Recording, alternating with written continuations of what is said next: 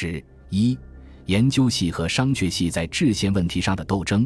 从国内正派分野来看，支持黎元洪的力量是国民党人和南方的地方势力；支持段祺瑞的基本力量则是研究系、进步党和亲段的北洋督军。因此，研究系与国民党之间的矛盾在府院之争中占有重要地位。研究系的前身是进步党，在护国战争期间，为了反对袁世凯，进步党人与国民党人曾在西南地区有所合作。但护国战争一结束，这种合作即马上破裂，并开始了新的斗争。他们的斗争主要表现在国会制宪问题上。一九一六年七月，军务院撤销，国民党和进步党双方便积极组织力量，力图由自己控制即将恢复的国会。当时，梁启超布置各地进步党人组织起来。十八日，他在致贵阳进步党人的一封信中说。吾党今虽取冷静态度，亦不能长此中古。明确指出要组织无形政党，并令贵阳同党请求蔡锷、刘显世提供阻党经费。所谓无形政党，就是不以政党之名而行政党之实。因为民国初期的政党热潮没有什么好结果，袁世凯死后，各政党复活时便纷纷以不党主义相标榜。八月二十二日，汤化龙。刘崇佑召集在京进步党人与安庆会馆讨论阻党，决定成立宪法案研究会。与此同时，另一部分进步党人结成宪法研究同志会，以王家乡、陈国祥为头目。三十一日，宪法案研究会召开正式成立会，通过了宣言和简约。宣言大谈一通精神良宪的宗旨。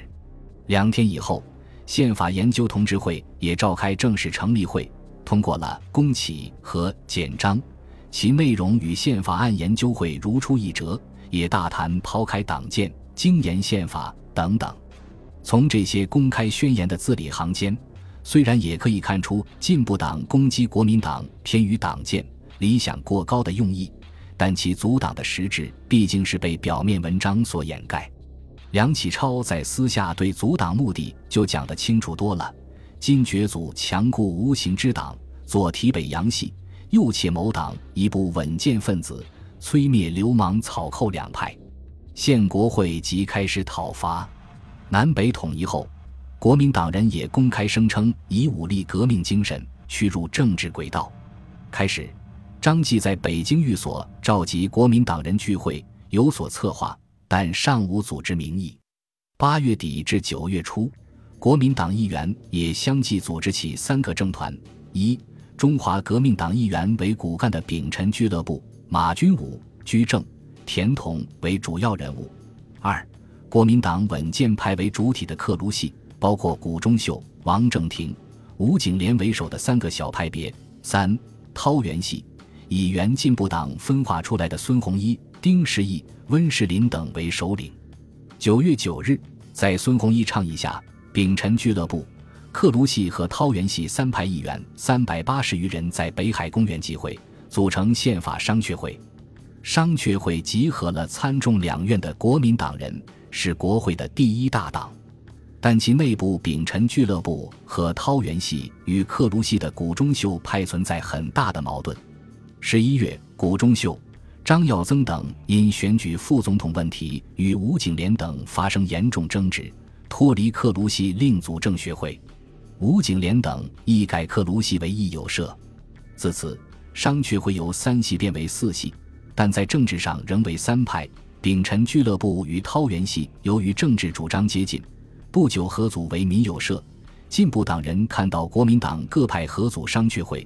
遂于九月十二日宣布，宪法研究同志会与宪法案研究会无条件合并为宪法研究会。宪法研究会在参众两院共拥有议员一百六十余人，是仅次于商榷会的第二大党。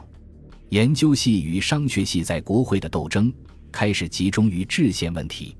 九月二十二日，宪法审议会开始审议宪法草案，即一九一三年制定的《天坛宪法》草案。这个草案因袁世凯解散议会而被搁置，会议延续至一九一七年五月。在审议过程中，两派争议最大、冲突最激烈的是省制加入宪法问题。在国会体制等问题上，两派也存在着严重分歧。一九一六年十至十二月，宪法审议会讨论地方制度问题，研究系和商学系各持己见，争论不休。十月中旬，在商榷系议员的强烈要求下，焦义堂、吕复等提出省制定入宪法的提案被列入审议会议程。二十日，审议会开会，焦、吕等首先发言。指出，欧美等共和制国家的宪法都有关于地方制度的条文。中国进行共和制，也应学习欧美共和国家，将地方制度列入宪法，实行省长民选，并给予地方以一定的自治地位。陈善、汤化龙相继发言反对。陈、汤发言的要点是：一、宪法应有固定性，地方制度目前尚不能确定，不能以宪法进行试验。二，虽各省议会多赞成省制入宪，但各省督军、省长多持反对态度。倘宪法上规定稍存不慎，则惹起争吵，影响所及，贻害匪浅。双方争执激烈，会议无结果而散。二十三日、二十五日、十一月七日，审议会又进行三次辩论，均无结果。二十九日进行投票表决，也因研究系反对。赞成票不足三分之二，未能通过。十二月四日、五日，宪法审议会又连续两次投票表决，结果与十一月二十九日投票一样，仍未获通过。八日，投票表决，省长由大总统自由任命，地方制度加入宪法，斗争更加激烈，以致引起武斗。十日，出席审议会议员六百三十九人，四百二十二人投赞成票。二百一十四人投反对票，赞成票差四票不足三分之二，提案未获通过。商榷系感到非常懊丧。这时有人检举个别研究系议员持有两张选票，使商榷系议员更加愤怒。张我华、刘成宇等大骂副议长陈国祥发选票时徇私舞弊，而研究系议员则矢口否认。刘崇佑。集中营反指摘商榷系方面无事生非，双方争夺讲台，扭作一团，并以墨盒、椅子为武器乱砸对方，整个议场陷入混乱。事后，研究系公开通电各省督军，攻击商榷系，商榷系也在报刊上揭露研究系选举时舞弊，回击研究系。研究系如此激烈的反对省制入宪的原因。从北洋督军对此问题的态度可以看出端倪。自商榷系提出省制入宪的提案后，北洋督军纷纷表示反对。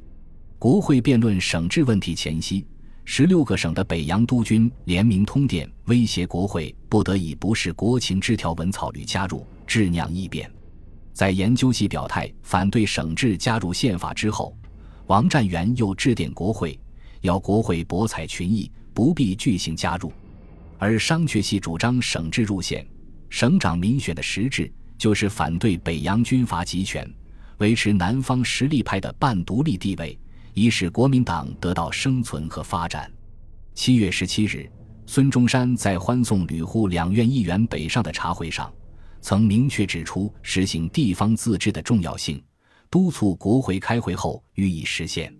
十月下旬至十一月上旬，四川。广东、广西、云南、浙江、山西、吉林、甘肃、山东、江西等十六个省议会都通电支持省制定入宪法，其中南方数省并要求省长实行民选。所以，商榷系提出地方自治的要求，不仅一般的反映了资产阶级的利益，而在当时更具体的反映了南方各省实力派和地方人士的利益。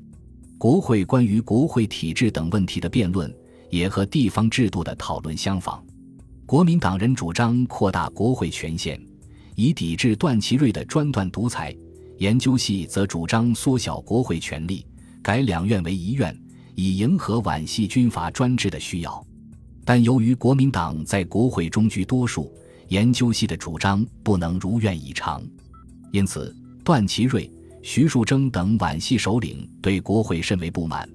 他们不断挑动北洋各省督军出面干涉国会和打击国民党人。本集播放完毕，感谢您的收听，喜欢请订阅加关注，主页有更多精彩内容。